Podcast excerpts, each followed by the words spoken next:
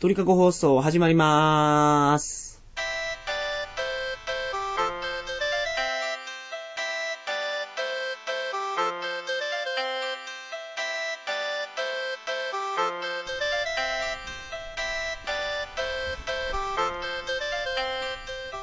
こんばんは、山本です。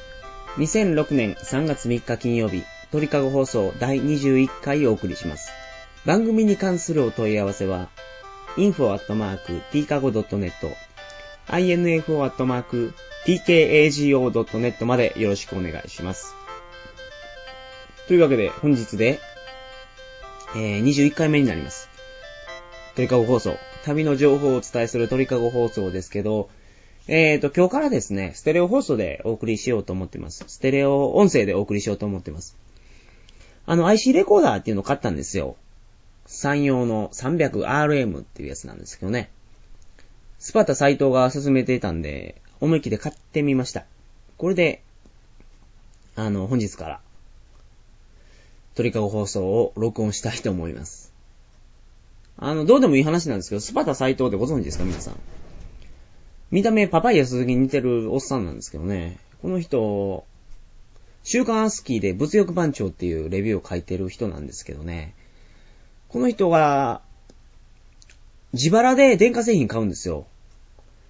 で、メーカーから物をもらって、製品レビューを書く人はいいことしか書けないんですけど、この人は、その、収入のほとんどを電化製品につぎ込んで、物を買ってそのレビューを書くという、なんか修行みたいな人生を歩まれている方でですね。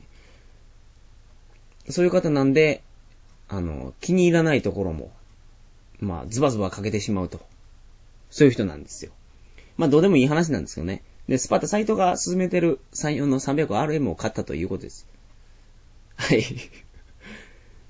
で、えー、本日は、えー、先週もお伝えしましたけど、プーケットについてのお話をすると。タイのプーケット。有名やと思います。世界的に有名な歓楽街ですかね。ここは。はい。あの、ビーチリゾートも有名なところです。で、ここの印象なんですけど、えーと、物価が高いっていうことですかね。物価が高いんですよ、ほんまに。バンコク、タイの首都のバンコクよりも高いと思います。で、えーと、宿代にしてもめちゃくちゃ高いですね。ビーチ、でもビーチに泊まると高いだけで、市街地の方に泊まると結構安く泊まれるんですよ。で、バンコク、バンコクじゃない、プーケットの市街地の情報で、まあこれもどうでもいい情報かもしれないですけど、ザ・ビーチっていう映画があったの皆さんご存知でしょうか ?5 年ぐらい前の映画なんですけど、レオナルド・ディカプリオ主演の映画でですね、あの、レオ様です、レオ様。タイのピピ島が舞台になっているバックパッカーの映画があるんですよ。この映画の初めの方で、あの、ディカプリオが、バンコクのゲストハウス、バッパーに泊まる場面があるんですよ。この場面は、実は、あの、プーケットで撮影してるそうです。で、このプーケットで撮影したという宿。それは、プーケット市内のオンオンっていうところなんですね。で、ここのオンオン、宿代安いんですよ。僕が泊まった時シングルで150バーツでした。あの、風呂、風呂じゃないわ。シャワーとトイレは別でしたけど、シャワー、トイレが部屋にあるやつ250バーツぐらいで泊まれると思います。で、このザ・ビーチっていう映画を見た方は、プーケットに行った時、行った際には、このオンオンに泊まってみてください。まあ遊びに行ってみてください。下にカフェとかもありました。で、行き方なんですけど、プーケットに行けばみんな知ってるんで、あの、ザ・ビーチに出てたオンオンに連れて行ってくれ言うたら、連れて行ってくれますわ。はい。で、えー、プーケットの話ですから、ビーチのお話をしたいと思います。プーケットにはビーチがいっぱいあるんですよ。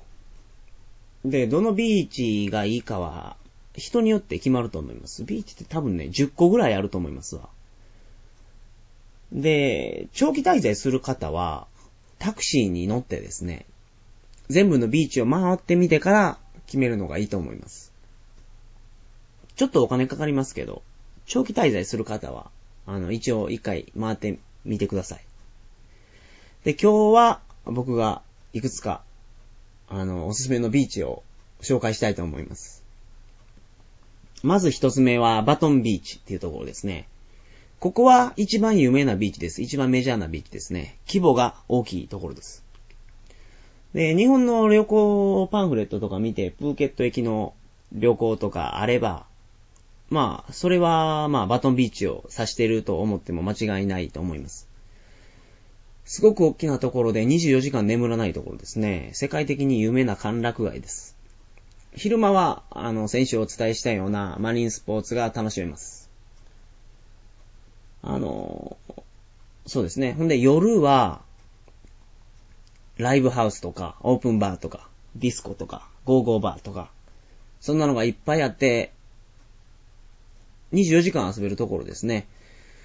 あの、お土産屋さんもいっぱいあって、買い物もできます。スターバックスとかもあったんじゃないですかね。ただこれホテル代がね、普通に探すと1000円バーツぐらいするんですよ。3000円ぐらいするんです。タイで言うとこれちょっと高いんですね。ちょっとというかかなり高いですね。で、バイクタクシーの人とか、それのトゥクトゥクの人とか、タクシーの兄ちゃんに聞いても、この1000バーツ以下のホテル教え教えてくれないんですね。多分マージンもらってるんやと思うんですけど。で、僕がここでおすすめしたいホテルは、ホテルというかゲストハウスは、サイモンランドリーっていうところです。ここ、この辺で一番安いと思いますね。ロンリープラネットに乗ってたんですけど、えーと、250バーツで僕は泊まりました。あの、シーズンによって値段が違うと思いますけど、250バーツって言うと750円ですからね。で、部屋にえー、と、シャワーがついていて、トイレがついていて、この値段ですから、強烈に安いと思います。場所も、あの、プーケットの、この、バトンビーチの歓楽街のすぐ近くなんですね。ビーチから2本ぐらい裏の筋に入った繁華街のところにあって、夜遊びもバッチリです。で、ここに行く方法なんですけど、全然有名なところじゃないんで、宅のおっさんとか知らないんですよ。で、いろいろ考えましたけど、今から電話番号を言うので、この電話番号を紙に書いて、タクシーのおっさんとかに見してですね、えーと、電話かけてもらって、住所を聞いてもらうと。ほんで行ってもらうという方法を取ってください。行きたい方は。電話番号を言います。0763-40981です。ちょっと夏区切り悪いですね。07 634-0981です。これがサイモンランドリー。ここのね、1階は、ランドリーっていうぐらいなんで、クリーニング屋なんですよ。1階クリーニング屋で2階が、2階3階とゲストハウスになってるところなんですよ。で、このクリーニング屋の下に、あの、若い娘さんがいてですね、この人がおしゃべりでいろいろ喋ってくれますわ。で、プーケットのこととか、ここで情報を仕入れてみてください。いろいろ面白い話を聞けると思います。で、えー、もう一つのおすすめのビーチですけど、これがですね、カロンビーチっていうところですね。カロンです、カロン。で、ここのビーチは、1、2キロぐらいの小さいビーチなんですよ、砂浜も。で、このビーチが、プーケットでは一番綺麗なところだと思います。ここのビーチの名物は、あの、泣き砂ですね。砂浜が泣き砂なんですよ。